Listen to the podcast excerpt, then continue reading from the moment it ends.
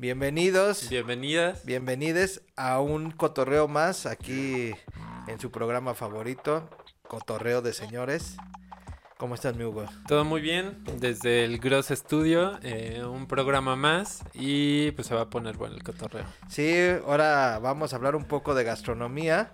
Eh, vamos a hablar un poquito de los tacos. Vamos a, a, bueno, yo soy ahí como un tour gastronómico que me he dado.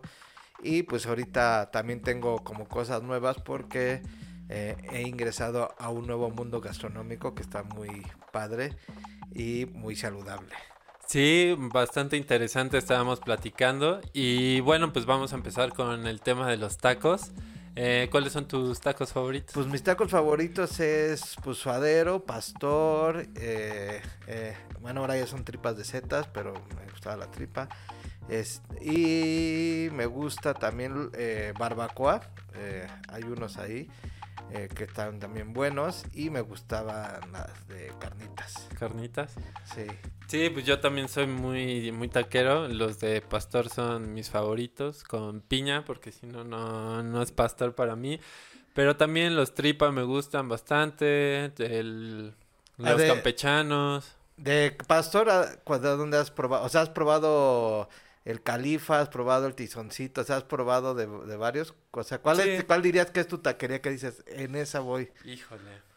Creo que ahorita no tengo un taco así que diga, ese es mi favorito. O sea, tengo taquerías que son como, eh, están pasables o están decentes, pero no tengo un... O sea, nunca, has, nunca has diferenciado como el sabor del taco. Es que ves que está el trompo y hay unos que son de, de gas y hay otros que son de como de que les ponen carbón, se puede, o sea, uh -huh. es puro carbón y el de gas. Sí, sí. Nunca has encontrado como esa diferencia de cuál sí, es el mejor taco. No, o sea, de, de, esa diferencia de sabor, sí, claro, el, el, de carboncito le da un sabor diferente y, difer y claro que también el, el sabor de taco de Ciudad de México no se compara con ningún otro taco, pero también este pues hay sus diferencias dentro de aquí en la Ciudad de México. Tengo varios que no están tan mal, pero no he encontrado, te digo, uno Así uno que digas, super, no. sí, como que como que vas a diferentes lugares y en cada como ciudad como que hay un eh, algo gastronómico representativo de, del taco, ¿no? O sea, uh -huh. Eh, creo que en el sur, pues más bien son los panuchos y eso. En el norte, muchos de. Pero bueno, también asada. están los tacos de cochinita. Sí, ah, pues anda, la cochinita, sí, uh -huh. allá en el sur, en el, la cochinita pibil es lo que rifa, sí es cierto. Y en el norte, pues es la carne asada. Sí, la carnita asada. Y ya, pues luego en, en las cosas, pues mariscos o, o, cosas de esas. En México, pues como de todo, ¿no? O sea, como que aquí. Hacemos taco de todo, más bien, ¿no? Exactamente, aquí se hace taco de todo pues está el de guisado, está, digo, carnitas, eh, barbacoa, eh, ¿qué más? Que, o sea, hay taco, así que taco dorado, este... A mí los de camarón, por ejemplo, me gusta sin albur. El taco de camarón me late así un chingo. ¿Te late mucho? O sea, ¿el pescadito te gusta? Sí. ¿Eres fan del pescadito? Ahí hay tacos de camarón, uh -huh. tacos de marlin. Eh, Uy, los de Marley. Este, y tienen el, es que tienen como que se llama el chango, el changotango, el, el de camarón con queso, eh, cuál, o sea, tienen como tres, cuatro tacos, están muy buenos. Si no has Oye, ido, te recomiendo. Ahora que me pl platicabas, bueno, porque por los que no saben, te has convertido, bueno, no te has convertido, no. porque tampoco no es como que te conviertas, pero has... Eh, ah, estoy volviéndome a comer menos carne, sí, Ajá. estoy aquí, eh, digo, quiero hacer el propósito de volverme vegetariano primero, y luego, pues ya si se puede, al, al veganismo, así, porque la verdad es que he descubierto que... Eh, hay muchas cosas similares a lo que se cocina pues eh, en forma animal. Y aparte pues ayudas un montón al, al, planeta Tierra aparte de que también ayudas a los animalitos que no se pasen de listos. Porque pues eh, la realidad es de que pues como dice el risa no necesitas hacer sufrir a, a un ser para que tú te sientas satisfecho en, en este gastro, en la comida o o, o, lo que comes, ¿no? Que tengas que hacer sufrir a alguien, pues para eso está el campo y las verduras. Y sí, te digo, y yo creo que hay varias taquerías buenas con, con de, de, de, ese lado. Oye, pero mi pregunta iba hacia Porque esa duda siempre la he tenido, como las personas que son vegetarianas o que dejan de comer carne, eh, ¿también dejan de comer mariscos o, sí, también, sí. más bien es como comparable el dejar de comer carne y dejar comer mariscos. El chiste es dejar de comer todo, o sea, todo el, aspecto animal, o sea, mariscos y todo eso, pero sí, es, eh, o sea, es que también hay como una sobreexplotación en el mar. Pero sí, o sea, el chiste es que dejes como de explotar realmente a los animales en total. Y pues es, la verdad es que yo respeto mucho a la gente que lo, que lo ha logrado. O sea, la verdad es de que sí es bien difícil como convertirte o cambiarte, pues porque muchas veces ya... Pues crecimos, ¿no? Crecimos, creces socialmente y todo, pues con como, como es la comida, ¿no? Y más en México, que la gastronomía es tan amplia, pero también favorece eso que ayude a que sea como más adaptable eh, acá. O sea, se dice que ya la población de México, el 20% de la población es, es vegana. O sea, es una de las poblaciones a nivel mundial que, que come, este, que, o sea, que se ha crecido más el movimiento. Y aparte también me platicabas que el sabor ya es muy comparable, ¿no? O sea, no hay una diferencia notable en cuanto a sabor. Sí, no, no hay este, o sea, no, no hay tanta diferencia. O sea, yo digo, ahí en Beguerrero, que es una de las taquerías que me gusta mucho ir, la barbacoa es igual. O sea, mm, el día que fui me voló la cabeza así de que, puta, sabía igual, güey. Dije, güey, qué pedo, o sea, aquí qué pasó, hasta dije, estaba yo con la sospecha, le dije a mi chica, le dije, aquí le ponen el hueso del, del borrego ahí para el caldo o algo, porque pues sabe, sabe igual. Bueno, voy a, voy a decir mis taquerías que me gustan, es eh, Madre Tierra, eh, sí es Madre Tierra, es Madre Tierra, es por siempre vegana, los de Califa que ya hay veganos, y también eh, Malportaco o sea, sí ya estás definitivamente no, sin no, comer no, carne. No, o sea, hago todo lo posible por no comer la mayoría de las veces. ¿Y si has notado alguna diferencia? Sí, o sea, como que el cuerpo, la digestión, todo cambia totalmente. ¿Y de cuando ibas a los tacos, cuáles eran tus taquerías favoritas? Como muy típico tizoncito, pero perdió calidad. Pero acá por donde yo vivía era la Pingüica, unos que estaban atrás del, metro San Cosme eh, el Califa, donde el Califa de León, porque ahí es donde surgieron, ya luego pues se separaron ahí los socios, pero ahí el Califa de León, el Paisa en Clavería, eh, los Panchos también ahí en Anzures, que eran de carnitas. Hay otros de guisado que están ahí en Adoctores, que es eh, por Televisa Chapultepec. que otros tacos están buenos? Que que, ah, bueno, los del pescadito que están ahí en la Condesa, que sean de mariscos. Ah, los tacos de suadero, que es el mejor suadero de la ciudad, unos que están en Paseos de Churubusco, allá en Iztapalapa, yo creo. En Boturini también hay una como esquina de puros tacos. Eh, ahí también, o sea, no, pues es que sí. ¿Y extrañas o no? Pues no, o sea, fíjate que no, o sea, fíjate que no, o sea, no extraño a veces tanto, o sea, la verdad es que X, o sea, no no, no extraño. Y yo, por ejemplo, acá de... Yo soy de acá del norte, entonces, pues taquerías de, de acá hay unas del Fogón de Gustavo Vaz y Ponte de Vigas casi casi. Son como de los más famositos y de los que más me, me agradan por acá. También te lo llevan a casa, entonces eh, busco más como esa opción también de comida en, en casa. ¿No te gusta salir? Eh, procuro ya no tanto. Ya, ya prefiero que, que todo me lo lleven a casa.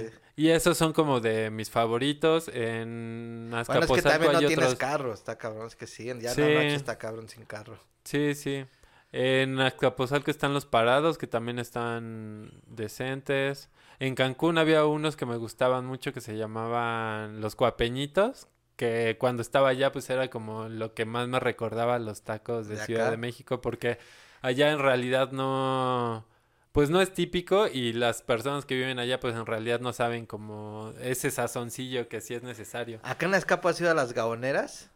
Eh, me suena, sí, creo que sí. Hay por el mercado de Azcapo. Sí, más bien. Es más bien entrando, o sea, viene sobre Camarones y la calle donde está el Sambors ahí a la izquierda y creo que es la primera cuadra.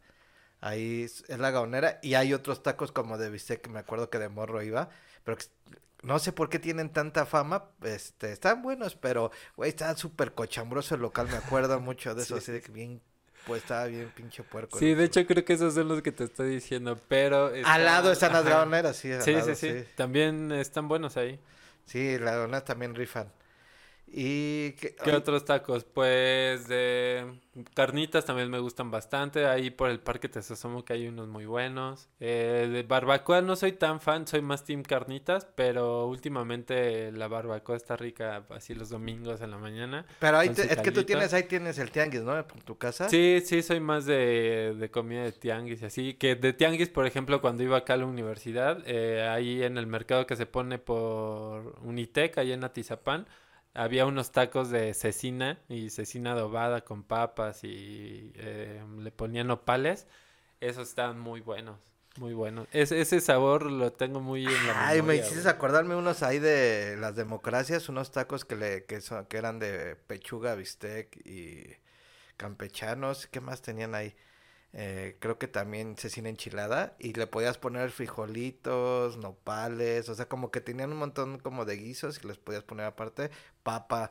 Eso, estaba bien rifado, me acuerdo que estaban muy rifados. Ahora que dices de esos, también ahí, eh, cuando llegué a vivir allá a Quintana Roo, llegué a, un lugar que se llama Puerto Aventuras, que está como entre Playa del Carmen y, Tulum. Ajá.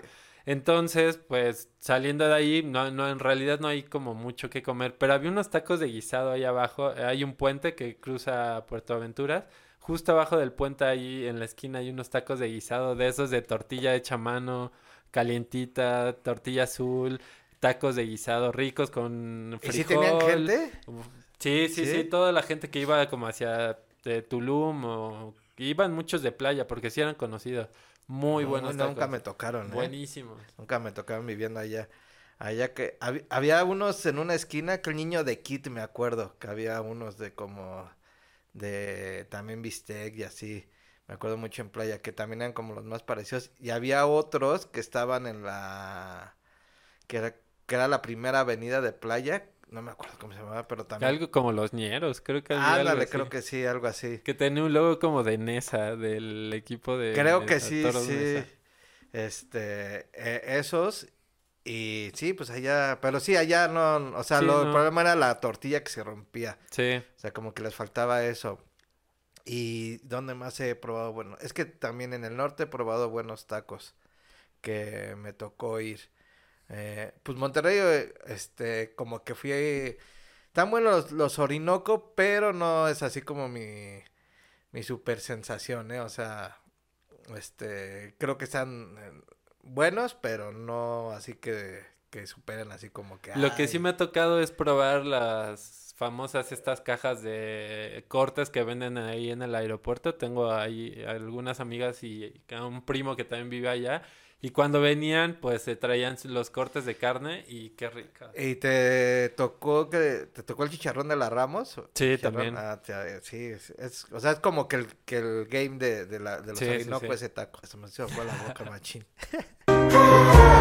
que no, o sea, que no, no he desayunado, no he comido y pues ya sabrás. Y hablando de comida. Y que hablando de pues, comida, sí, este, en el Califa, pues los de, se llama Pastor y Real y Milanés y Real, güey, están bien rifados, la neta es muy bien. Aplausos para esa gente del Califa de León, muy rifados esos tacos, la verdad, que tengan esas ya opciones. Digo, como que va creciendo y también pues ayudamos un, mucho a, a lo que es el, realmente todo el globo terráqueo con esto del calentamiento global y eso porque pues se eh, pues comer menos carne pues obliga a que ya sean menos los lugares para tener reses porque en, pues es lo que está acabando con el Amazonas. Sí, sí, todos los gases y todas esas cosas. Pues qué bueno que hay que ha habido este crecimiento en, en el mercado mexicano en cuanto a la comida vegana y todo esto que deja además para el bienestar de todos nosotros.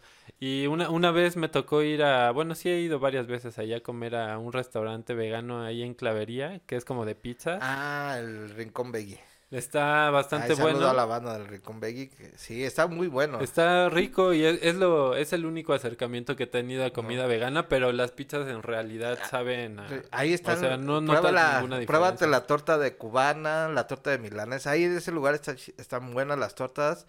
Eh, están muy, la neta, muy chidas. Eh, la cubana, la de milanesa y también los chilaquiles, puta, también rifan cabrón, ¿eh? La, verdad es que sí, se, sí tienen ahí un, buen guiso en ese lugar. Y te recomiendo ir ahí a Guerrero y la por siempre vegana está eh, también en la Roma, por donde está el Sears, no sé si ubiques el Sears de Insurgentes, ahí atrás está. Y los otros están en Tabasco y Mérida, los de Gracias Madre. Esos están, eh, se los recomiendo. Y Guerrero está en la calle de Zaragoza, en la colonia Guerrero. Y también está bien chido. Ahí por atrás de la delegación Cuauhtémoc, por ahí se encuentra. Se los recomiendo para que se den el, la oportunidad de, de, probar. Porque pues mucha gente este, dice, ay no, que, que sabe que diferente, que eso. No, dense la oportunidad y ayuden un poco al planeta a, a cambiar a que porque pues no saben ustedes qué les puede esperar a sus chavos. Y vayamos a terminar como la película esta de Schwarzenegger que si salías al mundo y te quitabas como que salías como una parte de, del planeta Tierra y ya no había oxígeno entonces la gente explotaba no me acuerdo cómo se llama esa película. Pues hay varios que usan ya esa, ah, esa onda, pero... Sí, es pues como setentera, ochentera esa película del Schwarzenegger. Pero me acuerdo mucho. Eso es como mi trip que digo, no, no sacar el oxígeno y bueno, o sea, las siguientes generaciones, ¿no? O sea, que les puede tocar. Sí, pues depende de nosotros hacer como ese cambio. También eh, he escuchado que es un tema como de caro, ¿no? El ser vegano o no. No, no es, no, la verdad no es caro. O sea, también, o sea, digo, depende de cada quien. O sea, puedes ir a comprar tus productos al mercado, al tianguis. O sea, pues son verduras y cosas de esas. O sea, si ya si te quieres dar un lujo, pues sí hay cosas como que son americanizadas como la Beyond Meat o cosas de esas como la Notco que bueno esa es chilena que son marcas que ya hacen hamburguesas como carne con proteína eh, vegetal pero pues sí o sea eso ya depende de cada economía pero si tú te quieres basar no es tan caro o sea eh, puedes eh, consumir no sé el, verduras, hay jamón ya también de los chicos estos de Beguerrero, tienen una marca Mythical, que también no es caro el jamón, que y está bueno, la neta, las salchichas están buenas y todo es de proteína vegetal. Y digo, y es, es justo para la economía, deben irse a darse la vuelta si quieren cambiar un poco su alimentación y darse la oportunidad. Digo, sí cambia bastante, te ayuda al organismo, te como que cambia tu digestión, muchas cosas, te ayuda a no estar y más si pues la carne da mucho colesterol y eso. Entonces pues también les hace el paro para la salud. Sí, pues es, es bueno darse esa oportunidad. Y pues también esta semana nos dimos a la tarea de aventarnos un... Al documental, hablando del, así que del risa y de toda esa como cultura nueva rapera, que muchos de los raperos ya son veganos. Entonces vimos el documental que está ahí en YouTube de G-Funk, para que lo vayan a ver. El documental se trata un poquito de la historia de cómo se creó ese género, que los padres es Warren G, Nate Dogg y Snoop Dogg, que abarca como desde la época del, del 90 hasta el 97. Entonces surgió la agrupación eh, 213, que es como eh, la parte sur de California.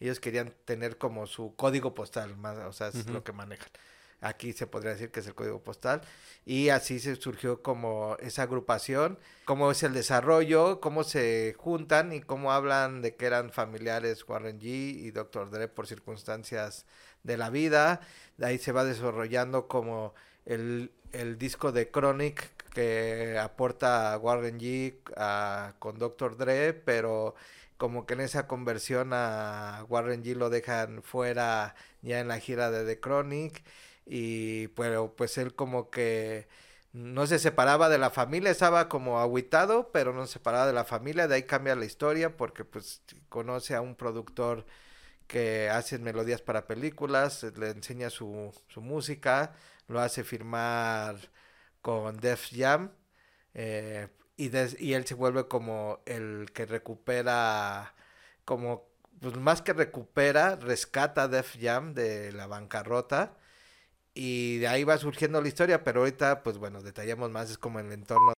Empieza la historia desde que son chavos, o sea, quiero complementar ahí unos datos, desde que son chavos, de que eh, van juntos a la escuela y que están siempre en el King Park, bueno, se encuentran siempre en el King Park cuando van hacia la escuela y que se armaban las batallas de rap en la escuela, ahí en la secundaria, y como que el manager de Snoop Dogg era Warren G, que era el que le conseguía las, las, batallas ahí con la gente de la escuela, y se va desarrollando la historia después de que llega también Nate Dogg ahí al, a la secundaria, viniendo de Mississippi, lo conocen y se conocen en un salón porque empieza a hacer como ritmos y, y Snoop le dice, a ver, pues tírate. Y ya hacen como que el ritmo y ahí empiezan a crear música y, se y a meter melodías, ¿no? Ajá, a meter melodías y ahí se empiezan a juntar los tres. Eh, Warren G empieza a decir de que, eh, pues, ya formado como el proyecto eh, un poquito más adelante, eh, él dice que él, él es el DJ y productor, Nate es como otro MC y Snoop Dogg es como el galán, el guapo, el mujeriego. Sí, y empieza como una época buena para ellos porque empiezan a ir a los antros y les empieza a ir muy bien, eh, o sea, les empieza a ir muy bien. Eh, ellos empiezan a acercar como a diferentes ejecutivos y eso, pero pues nadie cree en ellos, o sea, esa es como la experiencia de toda la vida, que primero no creen en ti y luego pues ya surgen cosas y es como se va desarrollando la historia. Y es cuando el papá de Warren se casa con la que me decías, ¿no? Sí, casualmente. Bueno, como te platicaba, como que todos van relacionados, ¿no? Como que todos los personajes importantes de esta historia en la escena del rap se conocen o están relacionados por una circunstancia. Y casualmente el papá de Warren se casa con la mamá, de, Dr. Dre. Manastros, pero pues al final pues, se llevaban bastante bien. Cuentan que siempre Warren estaba en el estudio ahí metido y viendo cómo producía Dre a NWE y como que siempre estaba inmiscuido, le gustaba, le, o sea, aparte de que había tenido como que le gustaba estar ahí. Sí, y se complementaban, eh, Warren cuenta ahí que pues él daba como, aportaba mucho le influencias de otro lado, le gustaba mucho escuchar música porque cuenta que desde niño era lo que más le gustaba hacer cuando estaba, pues su papá cuidaba sus plantas y le ponía música y todo el tiempo se la pasaba escuchando música, entonces tenía una idea muy clara de cómo o hacia dónde podía sonar eh, pues lo que estaban haciendo, entonces él aportaba mucho en, en ideas, había otras personas que aportaban mucho en melodías, en en todo lo que se armaba en estructuras de rap, como que empezaron a hacer un buen equipo y empezaron a juntar las piezas correctas. Sí, era una época del 91 cuando era la epidemia del crack allá en Los Ángeles, bueno, en Estados Unidos hubo una epidemia del crack muy fuerte y pues ellos no querían estar como inmiscuidos en eso, que terminaron, eh, cuentan que terminaron inmiscuidos y que en su frustración más bien como que eh, la mamá de Snoop habló con él y como que le decía, déjate de pendejadas de, del rap y déjate de esas cosas. Y que él en, una, en un momento de frustración tiró todas sus letras, o sea, más de 100 letras las tiró a la basura.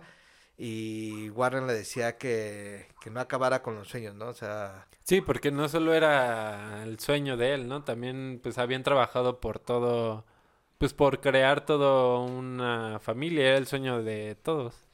Sí, y pasa algo bien chistoso porque en, una despedida eh, de soltero, este, el DJ se le acaba la música, no hay nada, y creo que el papá de, de Dre, bueno, su papá eh, pone el demo de Warren ahí en la, en la despedida de soltero, que es lo que cuentan, y que el doctor le pregunta así, ¿quiénes son esos? Y que el papá le dice, pues es que es el grupo de Warren y Snoop y entonces es, eh, Warren le habla a Snoop para decirle, doctor, el doctor de eh, lunes te quiere ver en el estudio y que Snoop se enoja.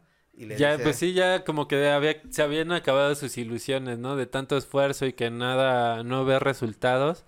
Eh, ya estaba un poco desilusionado, pero pues esa, esa fiesta cambió la historia porque gracias a eso fue que pues los mandó llamar, ¿no? Al estudio. Sí, los manda a llamar al estudio. Porque además Dr. Dre ya venía de pues, del rap, ¿no? ya venía de casos exitosos de pues de, del... rap, entonces ya era una persona conocida. Y que andaba pues viendo, ¿no? O sea, que quería seguir como sus pasos de Dr. Dre Warren.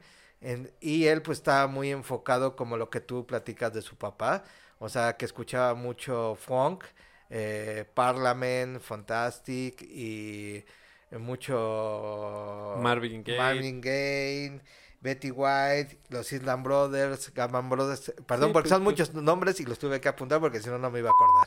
Que, por ejemplo, la mamá de Snoop Dogg cuenta que hacía buenas fiestas ahí en su casa, pero pues esas buenas fiestas estaban siempre acompañadas de música, pues buena música, en realidad música de negros, ¿no? Muy funky.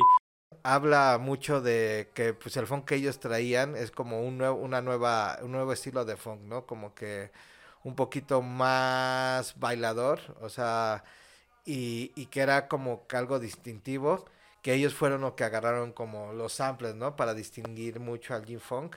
Y hablan mucho de este track de BSOP, que eh, es como la, el, la canción que abre como el panorama al G-Funk, porque era como G-Funk eh, Gangsta, se puede decir y de ahí empieza como la historia. Sí, el famoso gangsta funk, ¿no?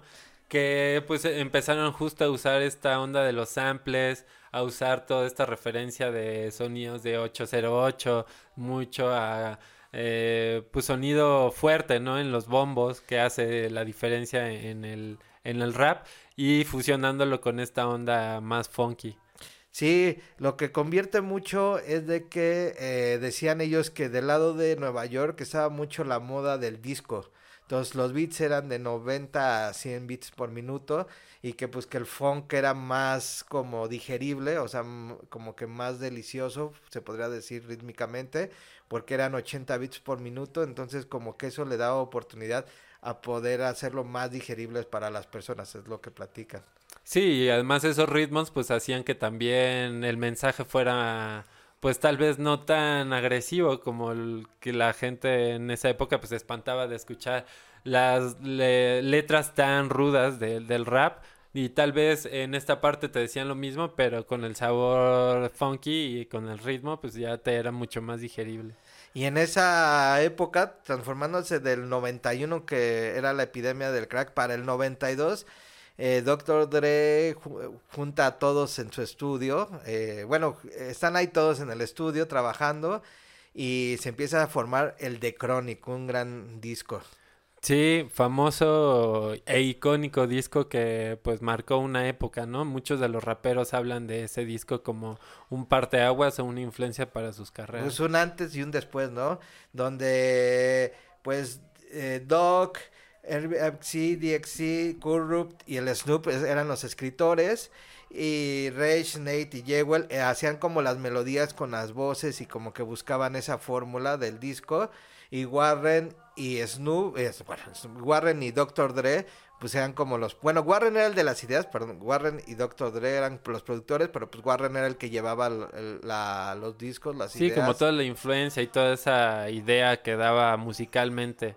Sí, y pues de ahí, eh, pues eh, como que exige un, surge un lazo artístico entre Doc, Snoop y Dr. Dre, que, que, es como que lo que va evolucionando la música del disco. Y el disco, pues eh, como tú dices, cambia totalmente la historia del rap en un momento. O sea, es un antes y después del Chronic. Sí, un disco bastante importante en, en esa época y pues los llevó a posicionarse en otros niveles, ¿no? Llamaron mucho la atención, ya eran famosos gracias a ese disco. Pues eh, fueron famosos y también eh, ayudaron al discurso del problema que había como racial del, de la golpiza que hubo con Rodney Kings en ese, en ese tiempo. Entonces, Chronic fue como que también una eh, evolución cultural con todo esto que estaba sucediendo ahí en Los Ángeles. Sí, y también fue importante el cómo supieron delegar, eh, pues que cada quien se hizo cargo de, de una parte y que nadie era más importante que otro, todos sabían cuál era su labor dentro del equipo y lo hacían todos juntos como familia. Y en ese lapso surge también en el documental, ya surge la época del Shoot Night, de esta persona, eh, productor ejecutivo que hace Dead Row, pero pues muchos de ellos eh, sabían que o sea, era bueno para el negocio, pero hacía muchas tranzas por detrás. Entonces, eh, él empieza a abusar un poco de la confianza, empieza a hacer como negocios por detrás de, de los del disco y bien, se viene trabajando al mismo tiempo, ya esto es 1993, se viene trabajando el Doggy Style, el nuevo disco como solista de Snoop, porque Snoop había llamado mucho la atención con The Chronic. O sea, como que uno de los sencillos que pegaron mucho fue uno de él y querían que sacara su disco como solista. Sí, por su estilo, ¿no? Y toda esta influencia y, y carisma que tiene Snoop, que, que, también lo cuenta ahí, que fue gracias a, a todas esas fiestas que hacía la mamá, porque podía relacionarse con personas más grandes, le tocaba ser el centro de la atención de, de, de la fiesta, entonces tenía que pues saber cómo enganchar con esas personas. Era muy bueno bailando, por ejemplo. Entonces supo y, eh, y aprovechó todo eso que, tenía de la infancia para colocarse y llamar la atención dentro de la escena. Sí, en ese disco empieza... eh, hay como un disgusto que les platicaba Warren G. Show Knight no toma en cuenta a Warren G, lo deja fuera de la gira de Chronic. Entonces Warren G como que se saca de onda, se aleja un poco de la familia, no tanto, pero Snoop nunca deja de creer en él. Eh, Snoop lo, lo tiene ahí para su disco, su disco Doggy Style. Él, lo, lo, tiene como productor, se podría decir ahí junto con Dr. Dre. Y que lo. Y hacía que participara Warren, pues porque Warren fue quien descubrió a Snoop. Bueno, no lo descubrió, sino que eran amigos, pero fue como que el, eh, la experiencia lo hizo decirle a Snoop en el momento que iba a tirar la toalla, pues de que no, que no la tirara y que se pusiera. Tiene el éxito con The Chronic Snoop y pues de repente así como que cuenta Snoop que Warren le reclama como qué onda y pues Snoop me dice, güey, tú me trajiste aquí, ahora no puedo salirme. Entonces él veía la manera de cómo jalar a Warren. Sí, fue ahí una etapa difícil para Warren que cuenta que pues se sintió pues triste, de, desilusionado también. Eh, él había dado todo de sí para el proyecto anterior y que lo hayan bateado de esa forma, pues se sintió bastante herido y tuvo que buscar su camino, ¿no? Sí, y pues bueno, también lo que influencia mucho es que el disco de Snoop Dogg, el Doggy Style, pues es un gran, o sea, termina siendo un gran éxito, ¿no? O sea, hacen el gran video este ahí en Long Beach, en la calle, que pues eh, fue algo que súper llamó la atención, ¿no? Icónico, sí, o sea, algo que también cambió totalmente la cultura del hip hop, porque pues es algo increíble, este, esa fusión musical y aparte fresco, fresco exacto, estaba totalmente pues de, la situación de LA, de playerísimo, y, y, la verdad es un gran disco que llegó al primer lugar de los Billboards. Eh, la canción de Style eh, se vuelve el primer lugar y aparte entran otras dos o tres más, ¿no?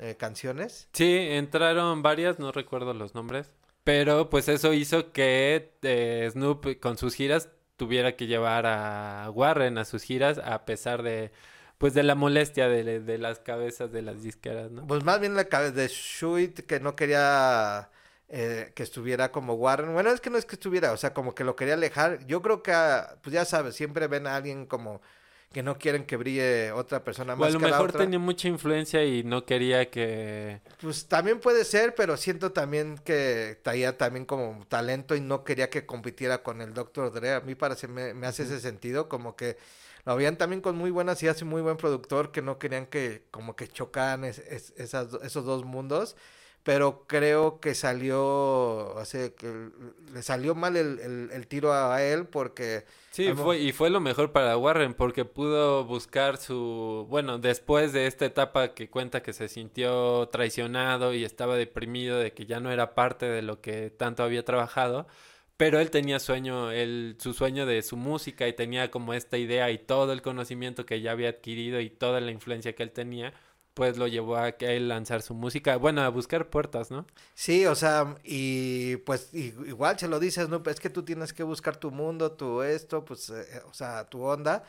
Pero él se sentía medio herido de con, con Dr. Dre porque pues... pues medios hermanos. Medios hermanos, lo seguía mucho, o sea, para él era como mucha situación. Pero esta circunstancia que la que realmente pasa muchas veces en la, en la música cuando eh, trabajas, eres perseverante y fluye la música, eh, pasan eh, cosas increíbles como lo que le pasó a Warren que estando los productores estos para buscar música para la película, le enseña un demo, se van a la camioneta del, del compa este, le enseña el demo y el güey de la disquera que buscaba música para la película dice, güey, te quiero firmar ya, así, de que no lo dudó ni un, ni un momento y que Warren se como que se quedó súper asombrado que de verdad, o sea, como que, güey, o sea... Ni él mismo creía, ¿no? exactamente, o sea, como que él mismo no, no creía de que o sea, tanto trabajo nos costó tanto tiempo y ahorita nada más senté a este vato, se lo puse y, y ya, y aparte, pues como decía el vato, o sea, nunca salieron eh, los eh, demos de 213 a, la luz, o sea, siempre se quedaron como en demos en cassette y ya que tuvieron a, a Warren, pues ya enseñándoles el demo, pues ya lo profesionalizaron, o sea, lo llevaron al estudio a que él hiciera su trabajo y tenía una super chambototota. Y ya en el estudio eh, lo, lo, ve Russell Simons, que es el dueño de Def Jam, y le dice que quiere que, o sea, lo quiere firmar ya, o sea, aparte lo de los discos, lo de las películas, el, el tipo este, pues Russell conoce, eh, más bien Russell Simon los ve y lo quiere firmar para Def Jam y pues él se queda como súper impactado Warren, pues porque pues están todos los ídolos antiguos de, de ahí y él nunca pensó que iba a estar junto con ellos. Pero también, bueno, ahí acaba de resaltar ahí que hay un punto importante, la disquera ya estaba en números rojos, o sea, ya venía en una decadencia económica, ya tenía una deuda bastante grande y pues esta llegada de Warren vino a cambiar todo porque fue un, un gran hit el que pegó. Sí, el, el, disco se llamaba Regulate, el disco que de Warren que, que pega y pues rescata a Def Jam y pues lo pone otra vez en el mapa, ¿no? O sea, lo pone tanto en el mapa que empieza a ver el conflicto entre Def Jam y Red y Dead Road. Warren entra al Billboard del, de 1994, eh, está ahí. Eh, pero gracias a lo que es el G-Funk se unen las dos costas, la este y oeste. Y ya empieza a surgir la de las disqueras, la de Bad Boy Records, que es de Puff Daddy y pues está Dead Row que es de Sush, pero traen como un conflicto personal. Y pues es la historia que todos conocemos de Tupac y Biggie. Pero pues sí, el problema más como era más personal entre los eh, que manejaban las disqueras. Sí, tal vez no, no aborda tanto el conflicto, pero pues sí nos da una referencia porque es importante dentro de, de esta historia de, de la escena de G-Funk, donde después de que se unieron tuvieron que dividir, ¿no? Porque pues querían, las cabezas de las disqueras querían el control de los artistas y todo lo demás. Pues más bien el Shoot Night era, este, como dice Doc, eh, divide y vencerás. Entonces él quería dividir como para tener como todo el control y pues también el, mucho lavado de cerebro para como provocar a, provocar como el pedo, como decían ellos, que estaba regresar como el eh, el de las calles, ¿no? Otra vez ser como pandillas y estar ahí como que en la música peleándose y eso. Y pues lo único que provocan es eso, o sea, la guerra y la muerte de dos grandes artistas, que es Tupac y Biggie, que pues para mí la verdad es que no sé cómo hay... Eh, ahí hay un par de documentales de, sobre cómo es la historia, pero eh, creo que tuvo que ver mucho las dos cabezas, esa es la verdad. Sí, ya influencia de, pues de poder, hay dinero, pero el poder de la música, ¿cómo pudo influenciar a todas estas pandillas, a la gente en el entorno, que se tomaron todo esto muy personal y llevó a, un trágico final? Pero pues es el poder de la música también. Sí, pero también el poder de la música hizo evolucionar, ¿no? O sea, hay cosas de esos, o sea, ya cuando hay mucho eh, poder y dinero, creo que siempre debe de haber prudencia y, y, muchas veces hay unas personas que pues no lo tienen, ¿no? O sea, no, no les interesa. Pero bueno, eh, este es lo del programa de hoy. A mí me gustó el documental. Hicimos un pequeño guion, ahora sí, por eso nos vieron tan fluidos, eh, porque luego como que vamos de una idea a, otra. Eh, les deseamos una buena semana. Sí, pues ahí está el documental, lo pueden checar, igual... Lo vamos a poner en la descripción, ¿no? Sí, eh, y podemos ir indagando más en las historias o en los documentales de, de todos los personajes que están dentro de la escena completa del rap, pero es una es un buen inicio donde nos dan un avance como de la historia general y la esencia del G-Funk. Pues, del G-Funk y la esencia del rap, de que ahora ya se ha convertido más en como la música como el pop, yo creo, va evolucionando cada vez más y de que pues gracias a Warren G, a, él existe Jay-Z y varias más estrellas porque no permitieron que cayera la disquera, y, creció más la cultura. Y algo, algo que me gustó también del documental es que al inicio eh, comienza, bueno, no comienzan, pero lo mencionan que que ellos veían a todas estas estrellas pop como Michael Jackson, eh, ah, Prince. Prince, todos estos artistas que eran bandas, o sea, grupos completos, eran los que eran famosos y los que triunfaban. El rap en realidad nadie lo volteaba a ver o no creían hasta que pues este estos personajes pues la pegaron bastante bien. Y pues ahora el rap es uno de los principales géneros, más, fuertes. Sí. Sí, la, la verdad la industria ha crecido mucho. Los también los raperos se han preparado muy bien para volverse grandes empresarios, esa es la realidad, que es algo muy importante leer, cultivarte, tener ahí como información para poder desarrollar como proyectos y crecer eh, el negocio. Sí, saber armar bien eh, un equipo, ¿no? Porque también vemos que es importante tener a un productor bueno y con influencias buenas para que pueda hacer diferencia en tu música. Exactamente, para que puedas tener diferencia y que pues que también descubra, ¿no? O sea, que se empape por otros eh, ritmos, otros géneros, otras culturas y es como realmente puedes, yo creo que transformar la realmente el, el movimiento musical. Pues sí. Ahora sí, pues vámonos. Muy buen documental, mi Gross. Sí, muy buen documental. Se recomendamos. Ahí se lo vamos a dejar en el link. Nos vemos la otra semana. Y estamos en contacto, mi gente. Compartan, suscríbanse, pongan ahí sus comentarios y pues bueno, nos vemos la siguiente semana. Coman sano. Sí, coman sano. Frutas y verduras. Tomen mucha agua. Chao.